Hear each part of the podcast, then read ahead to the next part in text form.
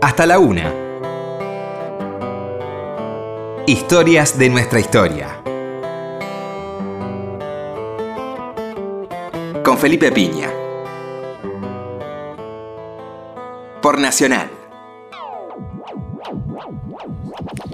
Hola, muy buenas noches, ¿cómo les va? Acá estamos nuevamente en Historia de nuestra historia. ¿Qué tal, Roberto? Hola, Felipe, buenas noches. Bueno, aquí estamos comenzando el fin de semana con placidez en este horario que nadie tiene por qué estar apurado. Si están apurados, lo lamentamos mucho. Vayan calmándose. Claro. Y bueno, tenemos un queridísimo invitado, Horacio Tarcus, con este libro que nos encantó, La Biblia del Proletariado. ¿Qué tal, Horacio? ¿Cómo estás? Hola Felipe, ¿cómo te va? Un libro muy interesante sobre... eh, me gustó el título, La Biblia del Proletariado, porque evidentemente estamos hablando de versiones, ¿no? de un texto canónico eh, pasible de versiones, traducciones y, un recorrido maravilloso de este libro, mm, yo creo tan vigente, ¿no? A, eh, a 150 años ya este, de su publicación. Así que me encantó ese recorrido que haces y, y estas cuestiones de la traducción, ¿no? de, de aquella primera traducción de Pablo Correa, ¿no?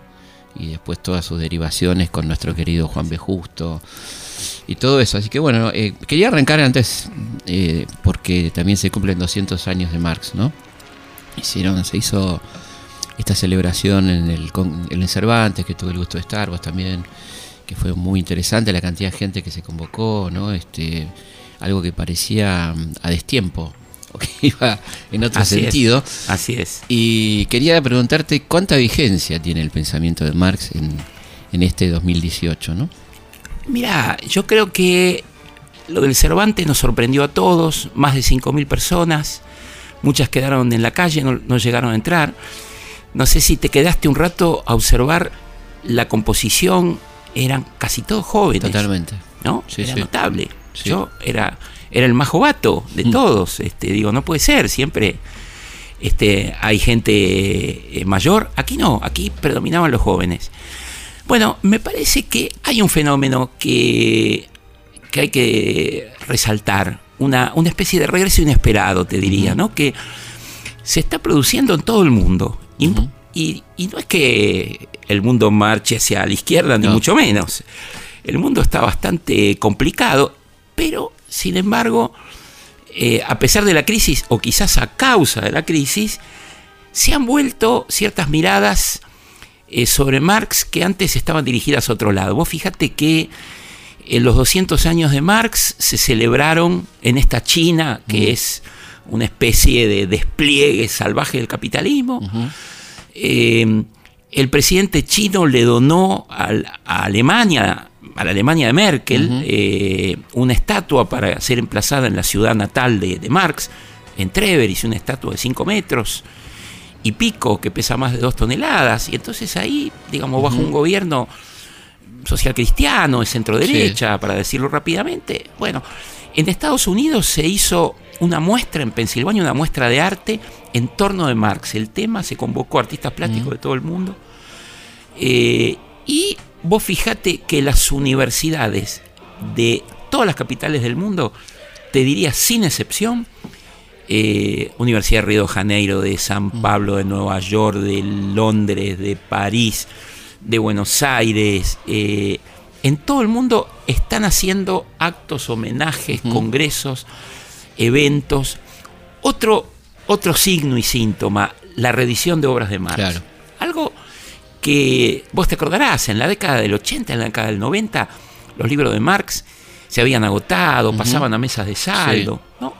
Y ahora tenemos una proliferación de ediciones buenas, ediciones eh, críticas. Me acuerdo que cuando estalló la crisis del 2008, fue noticia en varios diarios del mundo que se había agotado el capital. ¿Qué pasó? La gente fue a decir, a ver, ¿qué explicación un poco más profunda que la Claro. burbuja Sí, sí, sí. eh, inmobiliaria encontramos de estas crisis que... Y vos fijate que se reeditó el capital en alemán ese mismo año, se reeditó en inglés, Fondo de Cultura Económica eh, lo sacó en español, siglo XXI también, o sea, hubo un boom de ediciones de- del capital y otra vez eventos, celebraciones. Así que yo no diría que estamos en un mundo mejor que el de 1983, pero me acuerdo cuando se cumplieron 100 años de la muerte de Marx, el clima era horrendo, el, el título de tapa era Marx ha muerto. Claro, totalmente. ¿Eh? Sí. Este, vos eras un, a Nietzsche. para- exacto, vos eras un nene, pero algo te debes acordar No, o me lo habrás tenía visto. 20, 24 años, tampoco tan. Pero este, sí, sí, sí, totalmente. Era, era una especie de mala palabra a la vez con todo lo, lo atractivo que tiene la mala palabra, ¿no? Por supuesto. Pero eh, me, me parece interesante pensar qué queda de ese pensamiento, ¿no? ¿Qué, qué nos queda hoy, vigente o no? Pero sin esa ridiculez de exigirle a un tipo que murió hace tantos años que tenga vigencia, porque también es una cosa muy despareja, ¿no? Esa, esa cuestión del mundo liberal que le exige a Marx que esté vigente, perfecto, hasta con puntos y comas, ¿no? Exacto, no, no. Ma- Marx fue eh, un hombre de su tiempo y todos sus libros son intervenciones muy profundas, muy inteligentes, eh, discutiendo con personajes de su tiempo y con corrientes de su tiempo. Él no pretendía ser un profeta, Claro. no, hay ninguna Ni siquiera era, carta. era marxista, como decía. No, exactamente, él Claro, mismo claro, dice, claro. este, lo, lo único que sé, la frase es muy, es muy Sí. simpática, la cuenta Engels, es que yo no soy marxista. Él. No pretendía ser un profeta. Entonces es cierto que durante mucho tiempo en el mundo de la ortodoxia comunista se extrapolaban frases, pues, diciendo Marx previó Claro. todo, ¿no? Era Sí, como una especie de profeta, pero... Muy cristiano todo. Exacto, Sí. exactamente, exactamente. Pero de cualquier modo, eh, yo digo, hay conceptos eh, que siguen siendo imprescindibles. Por supuesto, eh, después hubo un siglo y medio de desarrollo del pensamiento político, económico, o sea, intentar comprender el mundo solo desde Marx sería imposible, pero tampoco nos podemos saltear a Marx. Nosotros seguimos pensando el mundo, si querés, de un modo mucho más matizado, con otras categorías mediadoras, pero seguimos pensando en términos de clase social, de lucha de clases, de revolución burguesa, de revolución proletaria, de bonapartismo, de... eh, mirá, toda una batería de conceptos, digo, modo de producción, Claro. relación de producción, que por supuesto no tienen una aplicación inmediata, eh, han sido eh, conceptos debatidos, reelaborados, sofisticados, pero digo, de algún modo la teoría del populismo, que hoy está Sí. en boga en todo el mundo, es una deriva de la teoría del bonapartismo. de Claro, Marx. o sea. Laclau, vos conocés Sí. bien esa historia, de dónde parte de Claro. los textos de Marx sobre el bonapartismo. Sí, ¿no? Eh, Y qué hoy- diferente que es eh, el concepto de populismo en Europa que en América Latina, ¿no? Exactamente, O sea, está, hoy es el, el tema de Italia, el populismo, ¿no? exacto. Esta derecha gobernante. Exactamente, Mm. y se utiliza también para las nuevas derechas tipo Trump, Claro, el populismo. claro. Sí, No, sí. no, eh, todo un problema que, claro, digamos, requeriría, Ujú. no sé, todo un, Sí, una- un seminario. un seminario dedicado al tema de los populismos. Pero este. qué, qué preclaridad la del tipo, ¿no? No, eh, llegó a, a ver, bueno, hay tendencias eh, que el tipo realmente llegó a, a- a comprender eh, que nos siguen llamando la atención. Esto que decía Hobsbawm del manifiesto comunista, Hobsbawm Mm. eh, tiraba una frase en el 98 muy polémica, decía, el capitalismo contemporáneo se parece más al descripto del manifiesto comunista que el de 1848, Ujú. cuando el manifiesto Claro. apareció. Eh, eh, por supuesto, es una provocación para, para instalar el tema de la actualidad, pero hay algo de cierto, ¿no? Ahora hay un, eh, un, un politólogo alemán este, que se llama eh, Michael Heinrich, que viene de publicar una mega biografía de Marx en tres tomos y se llama Karl Marx o el nacimiento de los tiempos modernos, o de la era moderna, Claro. cómo se lo traduzca. Todavía no está en español. Y el tipo lo que dice, dice, no es que Marx era un profeta, a él le tocó vivir la época en que se estaba constituyendo la modernidad capitalista. Él fue un testigo crítico y lúcido de un proceso que recién comenzaba y gracias a eso eh, pudo trazar las líneas generales. Después pasaron un montón de cosas en el capitalismo y aparecieron formas impensadas. Pero las líneas maestras, dice. Heinrich, polemizando con otros, ¿no? Porque Sí. hace, mm, hace dos o tres años aparecieron un par de biografías más. Esto es otro síntoma del interés por Marx. La aparición de las biografías, la película del director haitiano, el joven Marx. Sí. Eh, bueno, hay, hay un notable el incremento de biografías, ¿no? Bueno, pero entre paréntesis decía que el, el, el politólogo alemán discutía con los otros biógrafos que decían, bueno, llegó la hora de restituir a Marx al siglo XIX. Y él dice, sí, está bien. Claro. Marx era un hombre del siglo XIX, pero gracias a ser un contemporáneo, y no solo un contemporáneo, un analista lúcido de ese proceso, pudo comprender la configuración, las líneas maestras de esa, de esa configuración que es la modernidad capitalista, en la cual, nos guste o no nos guste, estamos viviendo. Sí, además que el tipo de alguna manera adelanta y que hace el manifiesto justamente en el año 48, ¿no? Increíble, ¿no? El año de la comuna, un año disruptivo totalmente en la historia contemporánea, ¿no? Así es, así es. Paradójicamente, el, el manifiesto sale en el contexto de la revolución y la revolu- las revoluciones del 48, que son revoluciones paneuropeas, se lo tragan el manifiesto Claro. porque eran unas hojitas este, perdidas dentro de una marea extraordinaria.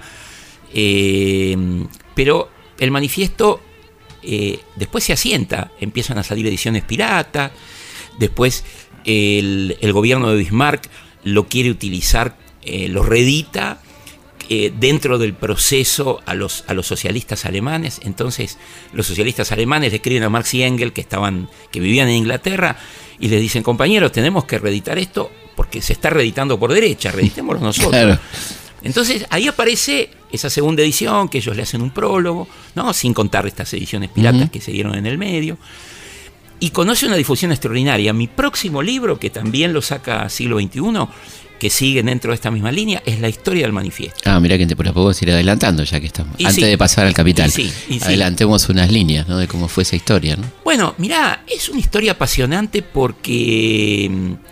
eh, mira, es un, es un texto, podríamos decir, que nace globalizado. O sea, son dos exiliados eh, alemanes que se encuentran. eh, uno en París, el otro, Marx, está en Bruselas, que a pedido de otros exiliados alemanes que están en Londres, les piden que escriban un texto que sale en alemán, en Londres, y que anuncia que se va a publicar en diversos idiomas. Y ahí comienza el proceso de la difusión internacional. El, el que después va a ser el gran antagonista de Marx, Bakunin lo traduce al ruso. Claro. ¿Y las Eh, fuentes del manifiesto cuáles serían? Bueno, mira, eh, son, son múltiples. Por un lado, Marx lo que tiene a la vista son algunos escritos propios.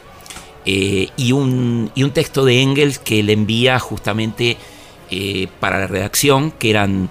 en- esa época, los movimientos socialistas románticos, que tenían mucho de socialismo cristiano, se escribían a la manera de catecismos. Y se llamaban así, se llamaban Claro, catecismo socialista. claro. ¿no? Los de. eh, eh, lo- los libros de Comte, los libros de Saint-Simon, Saint los Simon, libros de-. ¿no? ¿Te acordás? Catecismo de los Sí. industriales, bueno, catecismo de la clase obrera, catecismo de los pobres pecadores, Mm. Tení- tenían esos nombres. Entonces, eh, Engels le manda a Marx un manuscrito, le dice, mira, escribí esto en formato de catecismo, pero no me cierra. Le dice, redactalo vos, ¿por qué no le das la forma de manifiesto? Existía la forma manifiesto, ¿eh? Porque un, un furierista eh, de la escuela de Charles Fourier, Víctor Considerán, había, había escrito un manifiesto. Había algunos manifiestos. No era la forma dominante. Y entonces Marx le da esa redacción extraordinaria, vibrante, que tiene una, Sí. una enorme potencia. Mucho marketing tiene. Sí, es increíble. es Ese increíble. arranque, ¿no? Ese, Ese arranque, el arranque fantasma recorre, claro, sí, es tremendo. Sí, sí. Sí. Vos sabés que el fantasma no es un invento de Marx, sino que el- en la época se habla del fantasma del comunismo, inclusive en los textos policiales, cuando los persiguen. Les ponen espías que lo siguen. Algunos re- de relatos de la vida de Marx los conocemos gracias a que después se, se exhumaron los documentos de los espías de la Claro. época. ¿no? Bueno, eh, el- el- eh, este asunto del fantasma, pero claro, Marx lo realza y utiliza una cantidad de metáforas absolutamente potentes. Sí. ¿no? O sea, eh, si vos lo descomponés, y eran cosas muchas que estaban en circulación. Por ejemplo, hay muchas frases que parecen tomadas de Goethe, otras que están tomadas de Heine, que era un poeta amigo de, de- de Marx, poeta revolucionario. Eh, este asunto de eh, proletario de todos los países unidos ya aparecía en la revista de este grupo de los exiliados alemanes en Londres. la Liga de los Justos, que después se va a transformar en Liga de los Comunistas. O sea, hay un montón de elementos que están, pero que Marx los integra en una prosa extraordinaria, potente. O sea, imágenes que todavía seguimos, seguimos utilizando, imágenes como eh, ese capitalismo desbordante, imparable, que Marx, Marx dice como el, mago incapaz de controlar los efectos de sus propios conjuros, o una frase tomada de, Carla, el que era un, crítico conservador del capitalismo, pero que Marx y Engels leen, y él es el que habla de las aguas heladas del frío cálculo egoísta, y, Marx toma esa, esa metáfora. Bueno, podríamos decir que buena parte de los manifiestos del siglo XX, los artísticos y los políticos son glosas del, manifiesto de Marx. Sí, sí. Estaba pensando en el manifiesto liminar de la reforma, ¿no? Exactamente. Que tiene ese, formato, ¿no? Tiene ese formato, tiene esa fuerza. Hay que pegar de entrada, ¿no? Hay que pegar de entrada. Es así, es así. Una, una frase impactante, ¿no? Exactamente. juventud libre de América, ¿no? esa cosa. Extraordinario, la prosa, era un, era un, gran escritor, Deodoro. Escribió muy poco, escribió, no sé, 50 artículos, ensayitos breves, pero este, bueno. Qué lástima que... que es apercibido que pasó este año, ¿no? La, reforma. Eh, yo hice un documental que estrenamos ayer. Eh, después te lo voy a pasar para que lo tengan en ese INSI. Me encantaría. Este, 25 mm, minutos de contando qué fue la reforma, porque la verdad que cumplieron 100 años y pasó completamente desapercibido, ¿no? Y fue algo que de algún modo tuvo efectos en, toda América Latina y anticipó los movimientos de jóvenes. El APRA, por ejemplo. Exacto. Allá de la torre. Exactamente. ahí, ahí logró la reforma darse una traducción política. Aquí el reformismo jugó entre los radicales, los comunistas, los socialistas los demócratas progresistas de otras épocas. Claro, de la época de Lisandro. De la época de Lisandro, bueno. Eh, y además dio figuras independientes, figuras que no cuajaron eh, en el mundo de los partidos políticos, digo, pienso. Bueno, el propio Deodoro fue independiente, otro Sergio Bagú, Silvio Frondizi, de quien hemos hablado más de una vez. cómo no, notable, ¿no? Que era una, partidario, digamos, un marxista este, por fuera de, quizá el marxista más completo que hayamos tenido, ¿no? Probablemente. Probablemente. Este, asesinado por la AAA, recordemos. Exactamente. Eh, pero bueno, volvamos a, nuestro querido manifiesto y a don Carlos. Eh, estábamos hablando entonces de esa, esa conformación, de esas fuentes y una difusión muy rápida, ¿no? Tuvo ese documento en, Europa en ese momento. Bueno, en realidad, inmediatamente no, o sea, esas ediciones que Marx y Engels anuncian, que dice se va a publicar en simultáneo en inglés, francés, en danés, en italiano, bueno, eso no sucedió porque, porque bueno, eh, estalla la revolución y es una revolución que estalla en cadena, un poco como las primaveras árabes hace poco tiempo, era una, una, revolución que comienza en París y que se extiende a casi toda Europa, eh, se frena en Rusia, Rusia no llega, ¿no? Pero esto los moviliza Marx y Engels, cambian su propia estrategia, se van a Alemania otra vez, sacan otro periódico. O sea, hay, hay un periodo de impas. Hay ediciones, pero ediciones piratas.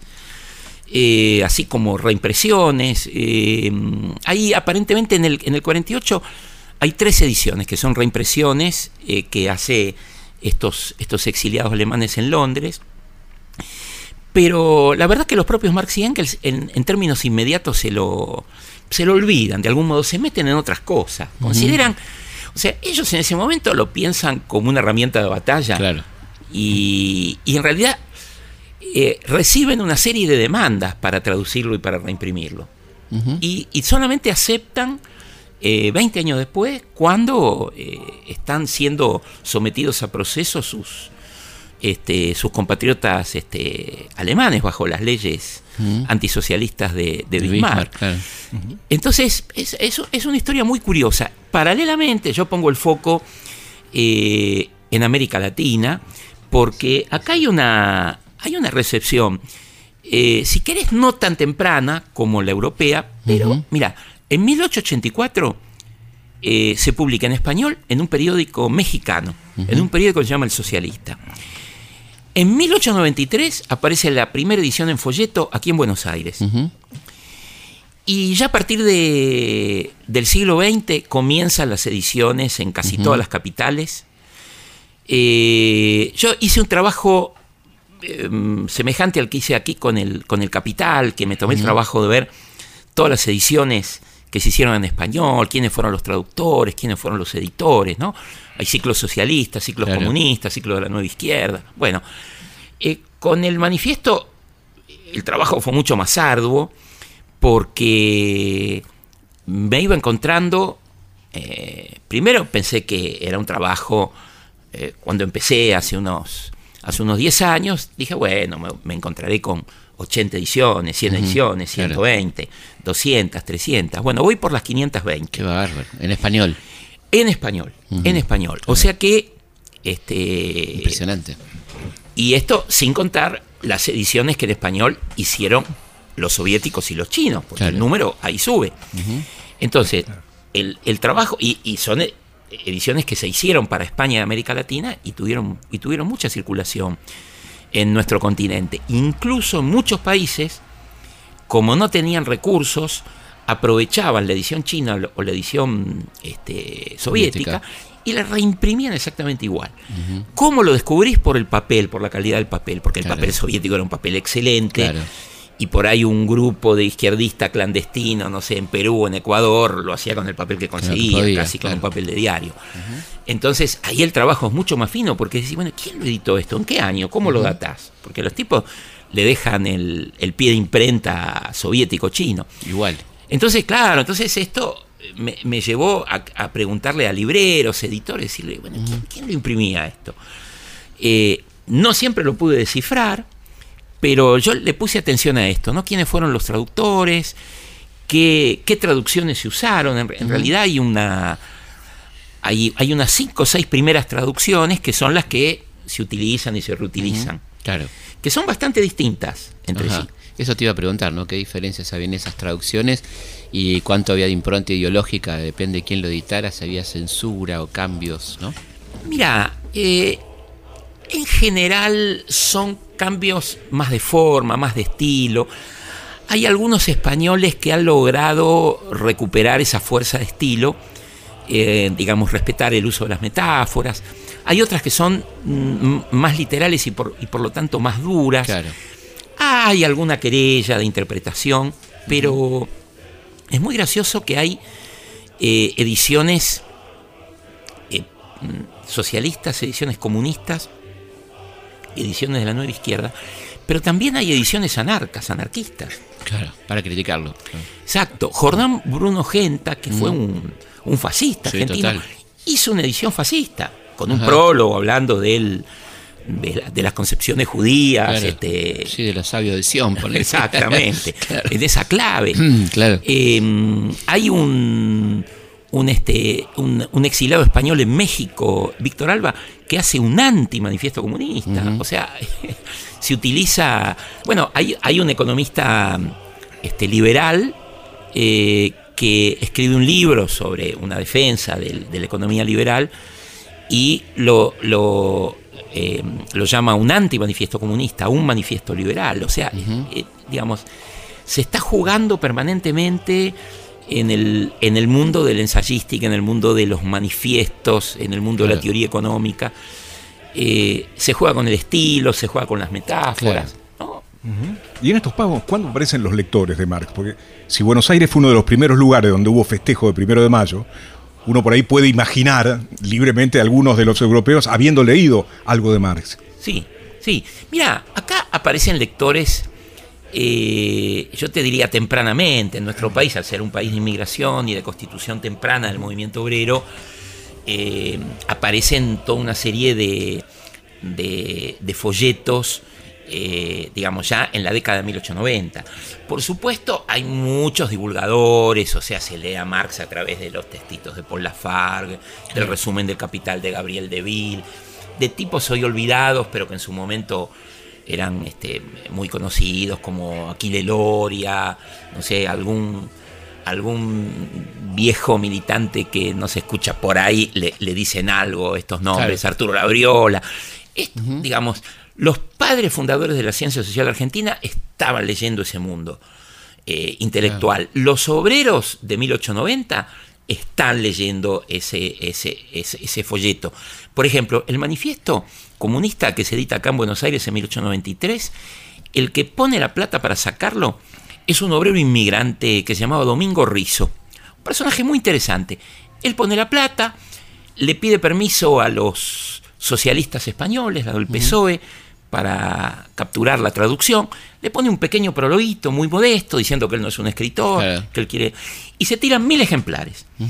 De esos mil ejemplares, 700 se venden acá, entre 1893, 94, 95, y 300 ejemplares van a España y en reciprocidad los socialistas del PSOE envían 300 folletos de autores varios, de modo Claro. de diversificar la oferta, Claro, sí, diríamos, sí, sí, ¿no? claro, qué interesante. Eh, o sea que eh, el manifiesto, algunos de los textos que escribió Marx a propósito de la Primera Internacional, el discurso sobre el libre cambio, salario, precio y ganancia, digamos, hay una serie de textos que ya empiezan a aparecer. En simultáneo, eh, los socialistas españoles le regalan al Partido Socialista el cliché para imprimir una foto de Marx. Y entonces, eh, si vos te fijás en, eh, por ejemplo, en Caras y Caretas, cuando entrevistan a los dirigentes de, de esas sociedades de resistencia, en muchas ya aparece el retrato de Marx en el local. Claro.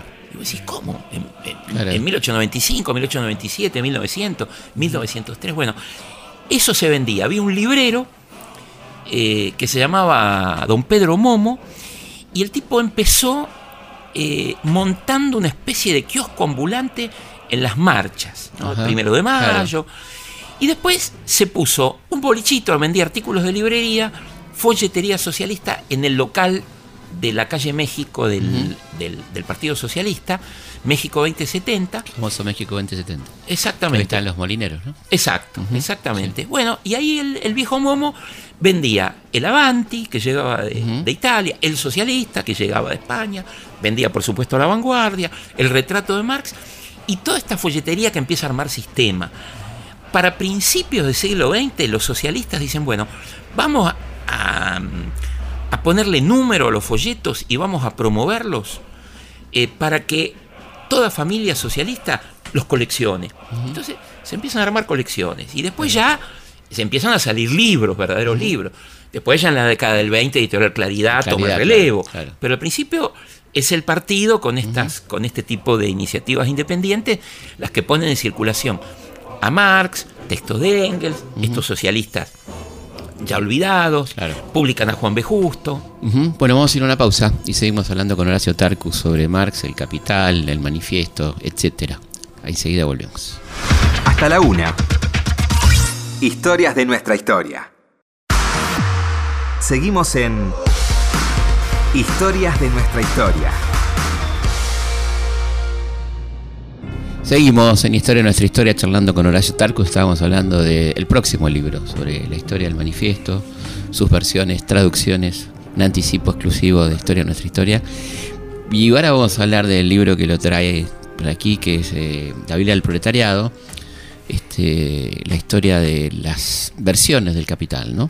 Hablemos un poco primero del capital, qué significó esta obra tan monumental de Marx, ¿no? ¿Qué, qué pretendía con esta crítica a la economía política, llamando a la economía política la economía liberal clásica, ¿no? Exactamente. Bueno, mira, Marx le consagró al capital eh, prácticamente toda su vida adulta y, y los años de vejez. Eh, él tenía una enorme expectativa en este libro, al punto de que en, en una de las cartas le llega a decir un amigo, esto es el, el golpe más fuerte que, que en, el plano teórico va a recibir la burguesía. Él tiene una expectativa muy grande, quizás desmesurada, Claro. en el sentido de que, eh, si bien este proletariado artesanal de la época era eh, estaba relativamente intelectualizado, estaban acostumbrados a leer este, obras de filosofía, el Capital resultó ser una obra eh, mucho más compleja para, para ese movimiento obrero eh, y, y podríamos decir que tardó un cierto tiempo en, en- en instalarse como una obra efectivamente leída, tanto en el mundo socialista como en el campo académico, que es otra historia que corre en paralelo, porque los, los economistas eh, rechazaron Claro. como, como externa al campo académico y al campo científico, y por eso Marx pone ese énfasis, pone ese empeño, es decir, esto es una obra científica. O Era un hombre muy, muy formado académicamente, ¿no? Exactamente, y al mismo tiempo su formación en economía era autodidáctica, porque él en realidad tenía una gran formación, primero en Derecho, después claro, en Filosofía, Claro. eh, y sus estudios académicos los, los desarrolla en forma de autodidacta, al mismo tiempo, digamos que la economía política se está constituyendo como disciplina, se empieza a dictar regularmente en las cátedras. Él es totalmente exterior a ese mundo y efectivamente le dirige un misil a, Claro. a todo ese mundo. Eh, en el mundo obrero, bueno, el, el libro es recibido con mucha expectativa. El nombre, la Biblia del Proletariado, yo lo tomo de un texto de época. Hay un, un, un amigo de Marx eh, que eh, va a una de las reuniones de la Asociación Internacional de los Trabajadores, la primera internacional, y en una de esas sesiones lleva el capital y dice, yo propongo que la internacional promueva la lectura de esta obra que será la Biblia del Proletariado. ¿no? Yo, claro. yo tomé este, este, esta expresión que me pareció muy, muy simpática, muy elocuente Claro. al mismo tiempo, ¿no? porque bueno, eh, como decíamos hace un rato, estos eran hombres formados en el cristianismo, eh, más que nada en el cristianismo protestante, en el caso de los alemanes. Entonces, bueno, De ahí también que Marx diga que un libro puede cambiar la historia, ¿no? sí, claro, Esta idea de la, la confianza en el libro, ¿no? La Hay algo bíblico también ahí, ¿no? absolutamente, absolutamente. Sí. Y bueno, Marx es, es un heredero crítico de la ilustración. Él cree eh, en la en la efectividad de- de- del, del mundo de las ideas, del debate, digamos, por más que a veces se lee la famosa tesis 11 que dice eh, los filósofos se han limitado a interpretar el mundo, se trata de transformarlo, Sí. no es un llamado a la acción como diciendo ya está todo escrito, ahora lo único que falta es hacer la revolución. Él sigue interpretando eh, y reinterpretando el mundo hasta el final de sus días, al punto que ni siquiera llega a publicar en vida el tomo 2 y 3 del Capital, un tema que le deja al pobre Engels. Bueno, él es publicado solamente el primer tomo. Él llega a publicar el primer tomo, Claro. eh, llega a revisar esa primera edición para una segunda, pero los tirajes eran chicos, eran tirajes de mil ejemplares. Claro.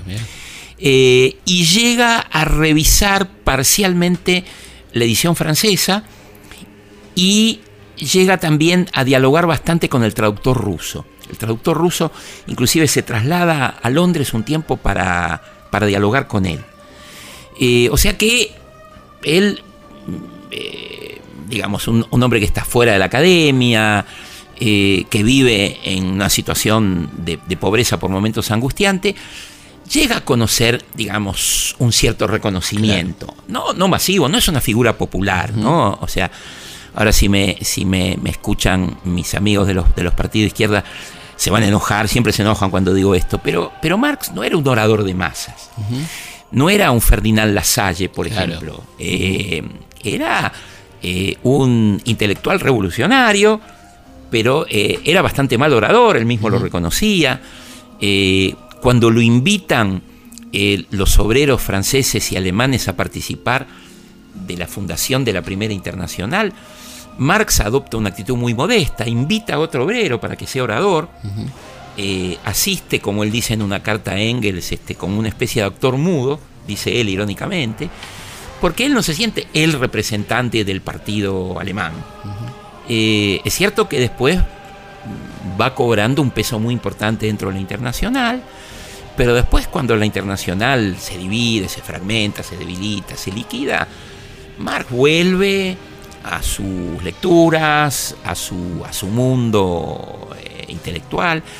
Él no es el dirigente del movimiento, no, no se puede ser un dirigente del movimiento obrero a la distancia. Él está en Londres y el movimiento obrero alemán está eh, a varios miles de kilómetros. O sea, él discute con la, con la dirección del, Claro. del Partido Socialista, acuerda, desacuerda, lo tienen en cuenta como una especie de, de figura teórica, pero él, este, al punto, a tal punto, él es un tipo relativamente solo, que a su, a su velorio van 12 personas. Mm, modelo Mozart, digamos. Sí, exacto, exacto, exacto. Eh, por supuesto, la noticia de su muerte eh, llega a los diarios del mundo. Acá lo publica incluso La Nación. Y el propio José Martí escribe un texto Claro, que para en La Nación, claro. ¿no? claro. Eh, pero, pero Marx eh, no llegó a conocer. eh, El éxito, digamos. es, no, no, no, no, no. Estaba, por supuesto, muy contento y sorprendido, sobre todo, de que los rusos le pidieran traducir el, el Capital. Entonces el libro. Ni, ni el éxito ni la popularidad, digamos. No, ni ninguna, la de- popularidad. ninguna de las dos cosas. No, ¿no? no. Bueno, porque, digo, hasta fines del siglo XX, Marx era uno más de los, de los 50 referentes del movimiento obrero. Si, Mm. si vos ves en los diarios de la época, en las fiestas del primero de mayo o en los locales, está la foto de Marx, pero está la foto de Marx al lado de otros 20, 30 tipos Claro. que hoy solamente los historiadores sabemos quiénes son. O sea, quedó Marx, ¿no? Eh, Cierto, había toda una iconografía muy interesante de los locales, ¿no? Muy Este, interesante. de Muy tipos que no se hubieran juntado a tomar un café, digamos. Exactamente, exactamente. Yo estaba con Marx en alguna de Exa- eh, claro, sí, exactamente, sí, sí, efectivamente. y, y La Salle, que, Claro, La Salle. que, que aquí todavía en la década de 90, para los socialistas alemanes que tuvieron una participación importante en la organización del primero de mayo de 1890, Los Vorwärts. la, refer- la referencia es La Salle, no es Marx Claro. para ellos. Después Marx empieza a cobrar peso, pero Marx ya se había muerto Ujú. para 1890, hacía siete años que, que Claro. se había muerto. Entonces, lo que, lo que yo hice fue recuperar esta historia de las ediciones y más que un libro técnico, eh, hice una historia política. ¿Por qué? Porque en realidad los sucesivos editores de Marx están disputando unos con otros. Eh, todas estas traducciones y ediciones tienen una serie de avatares muy, muy, muy curiosos. Y hay muchas peleas entre ellos, hay muchas discusiones, acervas discusiones, y cada uno elabora una nueva traducción discutiendo con el anterior. Discutiendo cuestiones, si querés, técnicas, pero también discutiendo cuestiones políticas. O sea, cuando le editan los, los comunistas, los comunistas consideran que los socialdemócratas traicionaron el- el- el- el- la- la letra de Marx. Otros socialdemócratas vuelven a discutir diciendo que los comunistas en realidad recortan el texto y le ponen notas que contrarían el. Bueno, El famoso capítulo 4, ¿no?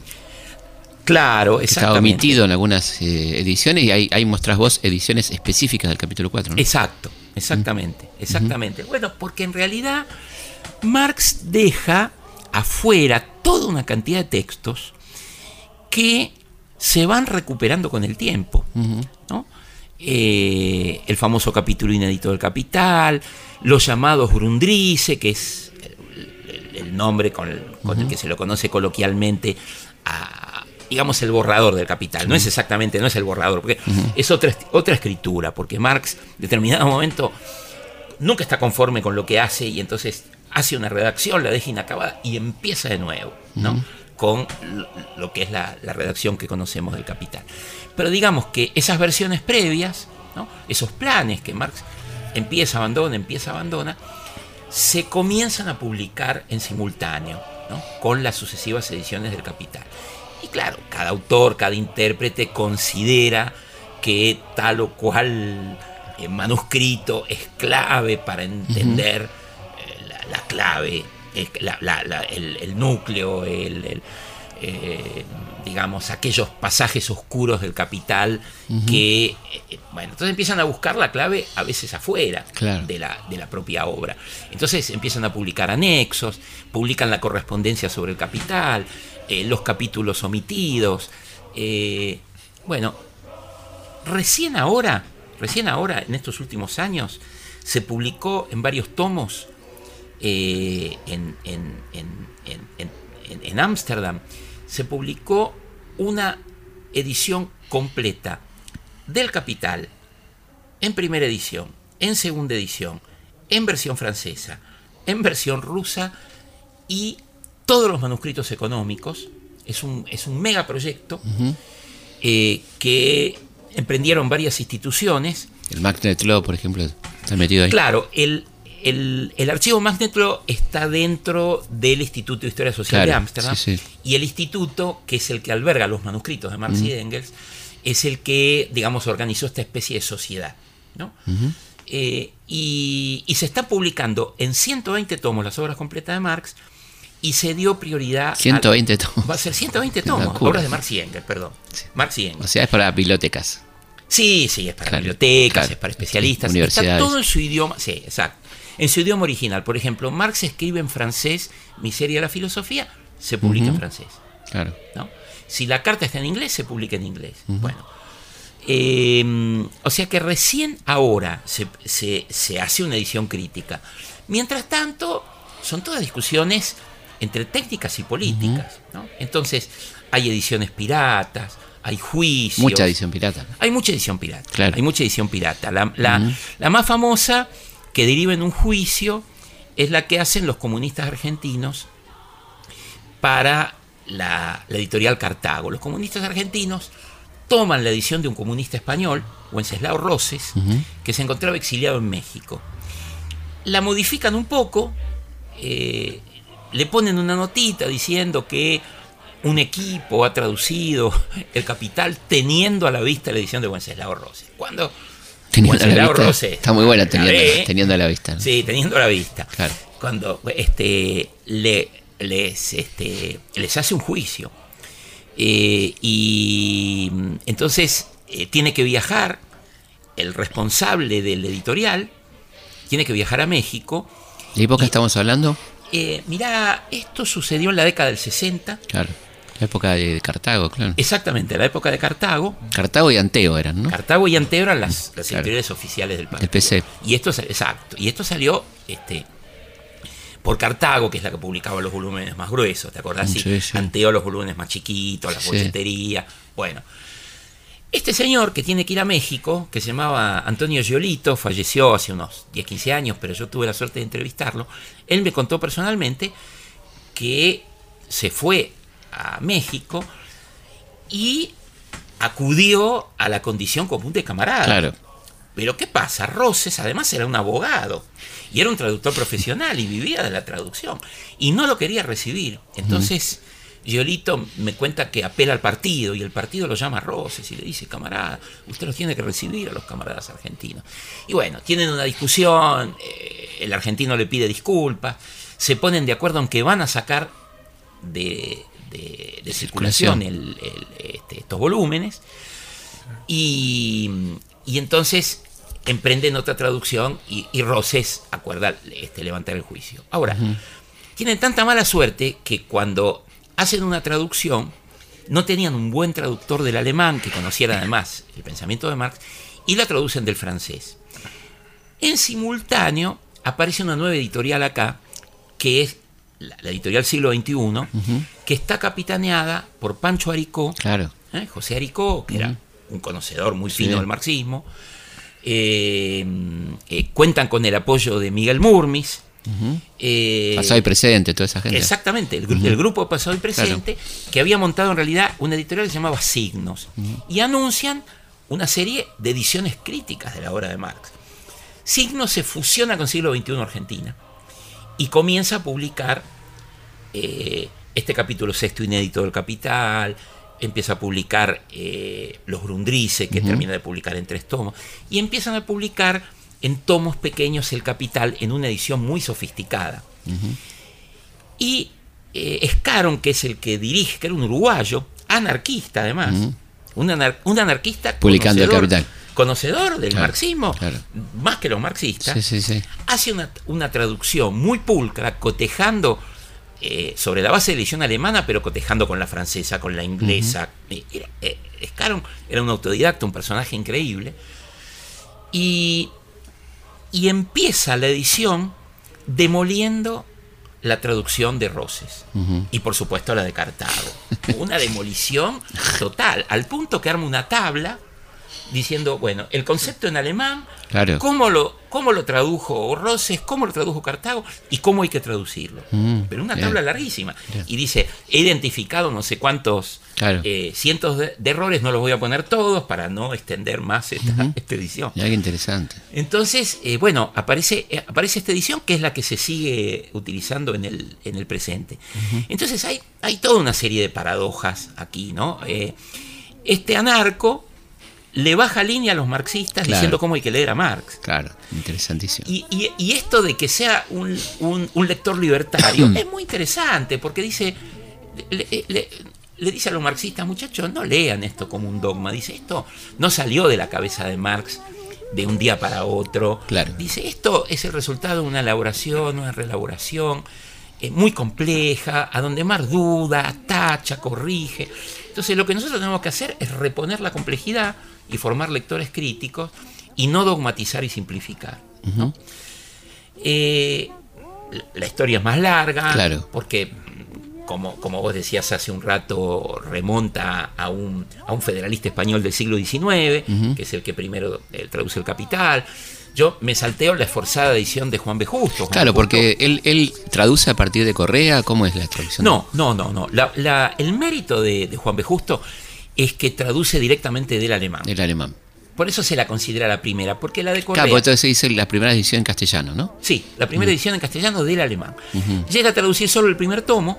En realidad, mira, la historia es así. Él hace un viaje de perfeccionamiento a Europa, pero ya está muy embalado eh, con eh, su compromiso político.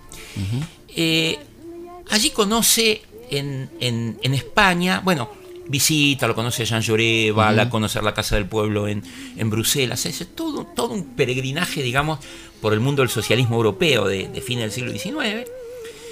Este, y un editor catalán le dice, yo quiero sacar una, una colección, una, una biblioteca socialista. Me dijeron que usted es la persona que puede traducir el capital. Y Juan B. Justo le dice que sí, este, pero le acuerdan en que Juan B. Justo se vuelve a Buenos Aires y le va a ir enviando eh, poco a poco las, las traducciones eh, de los pliegos sucesivos. Eh, eh, este, este editor lo, lo publica en un volumen en el año 1898. Se estima que son unos 2.000 ejemplares que se editan. Se vende en España y en Argentina llega poco al resto de América Latina, pero se vende mal. ¿Por qué se vende mal? Por dos cuestiones. Uno, porque como venimos diciendo es un texto muy complejo. Claro. Y segundo, porque este pobre editor tiene una competencia desleal que son los resúmenes. Mm, claro. Y ese es otro mundo en el que yo me meto en el final del libro, las ediciones populares. Mucho más interesante para el común de la gente que, que el libro. Exactamente. Porque, era, de- convengamos que es un texto difícil. ¿no? Es un texto difícil. Entonces, claro, estos textos le sacaban todo el aparato crítico, las notas a pie de página, las referencias a autores, ¿no? Mm. Hacen una especie de resumen muy conceptual, les ponen ejemplos, a veces algunas ediciones hasta le ponen los ejemplos económicos en la en el, El en la contexto. moneda, en el, claro, Claro. hacen Contexto local, digamos. En el contexto local. Claro. Eh, entonces, eh, ahora, estas ediciones populares ya aparecen en la época de Marx. Marx avala una de ellas. El primer tipo que hace un resumen del Capital, curiosamente también es un anarquista, Johann Most, eh, un anarquista alemán. Y después el otro es este mm, eh, Deville, Gabriel Deville, que hace el resumen más conocido, que sobre todo en América Latina eh, es muy conocido porque Editorial Claridad llega a publicar eh, por lo menos eh, cuatro o cinco ediciones. ¿no? Es difícil de saber porque a, a veces Claridad reimprime exactamente Claro. igual el mismo libro y también hay que notar la diferencia por la calidad del papel o, o la tinta, ya, Claro. ya- ya hay que poner un ojo técnico. Pero digo, cuatro ediciones salieron eh, y estos sí que eran tirajes fenomenales, Claro. de 10.000 ejemplares. Eh, así que ahí hay una historia paralela en los esforzados intentos de, de reponer el capital en, su, en su integridad y la circulación de las ediciones populares, las adaptaciones, eh, que también generaron polémicas. Claro. Eh, bueno, esto es un mundo, este mundo de las ediciones populares coincide con el ciclo, digamos, del libro barato, el libro socialista, el libro anarquista, el libro que se Sí. editaba en forma económica, que se vendía en kioscos, este, digamos, que es el mundo de las bibliotecas populares, este, que abrían de noche, de los obreros que iban a Claro. leer de noche. Digamos, ese es un mundo que ha desaparecido hace algunas décadas. Ahora tenemos eh, textos mucho más sofisticados de introducción a- al capital. Por ejemplo, eh, este, este Heinrich, del que yo hablaba hace un rato, el biógrafo de Marx, tiene una introducción a la lectura del capital muy sólida, muy buena. El economista y geógrafo británico Harvey, por ejemplo, tiene eh, publicado una introducción a la lectura del capital. Bueno, el famoso de. Marta Harnecker, ¿no? De los 70. Que Exacto, pasando en el medio, claro. para exactamente. Althusser y compañía. Exactamente, por la lectura altuseriana. Después James. Que era como lectura obligatoria en los 70, ¿no? Absolutamente. Era más leer eso que el Capital, ¿no? Para leer al Capital. ¿Quién, Bueno, quién sí. leía al Capital realmente? No, no, sería otro ejemplo de, de las ediciones populares. Vos pensás que, además de las, no sé, treinta y pico ediciones que hizo eh, por siglo XXI, ese librito, en Chile, bajo la Unidad Popular, se descompuso en una serie de folletitos. El de Marta Harnecker. El de Marta Harnecker. Y otra chilena, que se llamaba Gabriela Uribe, todavía lo simplificó más y lo publicó en en 10 folletitos que se vendía a centavos. Claro. Eso aquí en Córdoba lo publicó el CID Editor. De un, Sí, sí. de un, de un editor y un personaje muy curioso Muy llamado Varela Cid, controvertido. muy Varela Cid, controvertido. sí, cómo no. La Este- prensa canalla en su momento. Exactamente, Sí. el que sacó la prensa canalla. Y eh, viajando por, por Colombia me encontré con que en Colombia eh, habían hecho una edición exactamente igual. Y se tiraron decenas de miles de ejemplares. Cuando hace tres o cuatro años vino Bolívar a la, a la. Argentina, el autor junto con Althusser de Sí. Para leer el Capital, eh, le pregunté qué opinión tenía acerca de esa divulgación que Marta Harnecker había hecho, porque Althusser en sus memorias fue muy duro con Marta Harnecker, dijo no entendía nada de lo que nosotros decíamos. Y Bolívar fue mm, eh, más comprensivo, Más me dijo, piadoso. bueno, dijo, dijo, ella hace un trabajo de divulgación y dice, y me dijo, mira, me dijo, nosotros éramos tipos muy sofisticados, que hacíamos una edición para académicos, Mm. y la verdad que el conocimiento que, que de nosotros se alcanzó en el mundo hispanohablante es gracias a Marta Absolutamente, claro. que- Fue conocido a partir de ahí. Así que bueno, en esa tensión se mueve un poco la historia de las ediciones, entre las ediciones complejas, críticas, anotadas, y esta circulación popular medio incontrolada. ¿no? Claro. Eh, yo diría lo siguiente, ¿no?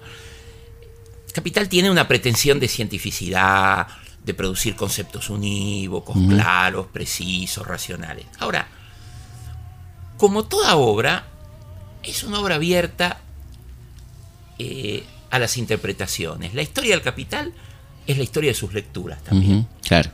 ¿no? Entonces, digo, cada época histórica va a buscar cosas diversas. Y esa apertura que tiene esa obra, como todas las obras, ¿no? Digamos, el concepto de obra abierta, Sí. eh, no sé si se aplica a la matemática o a la física, pero digo, va más allá de la literatura. No solo las obras literarias son obras No, claro, como decía Humberto Eco, ¿no? Claro. Obra abierta, claro. Exactamente, exactamente, ¿no? Al, al- al efectivamente me estoy refiriendo. Entonces, digamos, cada época histórica, cada generación, desde cada espacio, se lo actualiza de diversos modos. Entonces, es cierto que hay como una voluntad de, de completar, de adaptar, de interpretar, de aprender. Y, y bueno, hay algo de traición en eso y hay algo de traición en esa traducción. La famosa frase. ¿No? Traductore, traditore. Pero, pero es así, es así la Bueno, historia sí, lecturas, y ¿no? sí. Es, es como incontrolable. ¿Quién- digo, además, pensemos que ya no existen más los centros autorizados que Claro. establecían el canon Claro, de lectura. O claro. sea, ni Pekín, ni Moscú, ni Berlín, Claro. ni La Habana, ni nada. nadie. Hoy, hoy hay una apertura. ¿no? Estamos sí. En la reforma protestante ahora. Claro. La, la iglesia se derrumbó. Se acabó la, la interpretación pautada, claro, Claro, exactamente. Estamos en las tesis de Worms. Bueno, muchísimas gracias, Horacio. No, muchas gracias Ha a sido un ustedes, gusto. un ¿eh? gusto. Nos volvemos a encontrar como siempre el próximo viernes a la noche, madrugada del sábado, aquí en Historia de nuestra historia. Historias de nuestra historia. Conducción, Felipe Piña. Co-conducción, Roberto Martínez. Producción, Carlos Suoski. Archivo, Mariano Faín. Edición, Martín Mesuti. Historias de nuestra historia. Con Felipe Piña.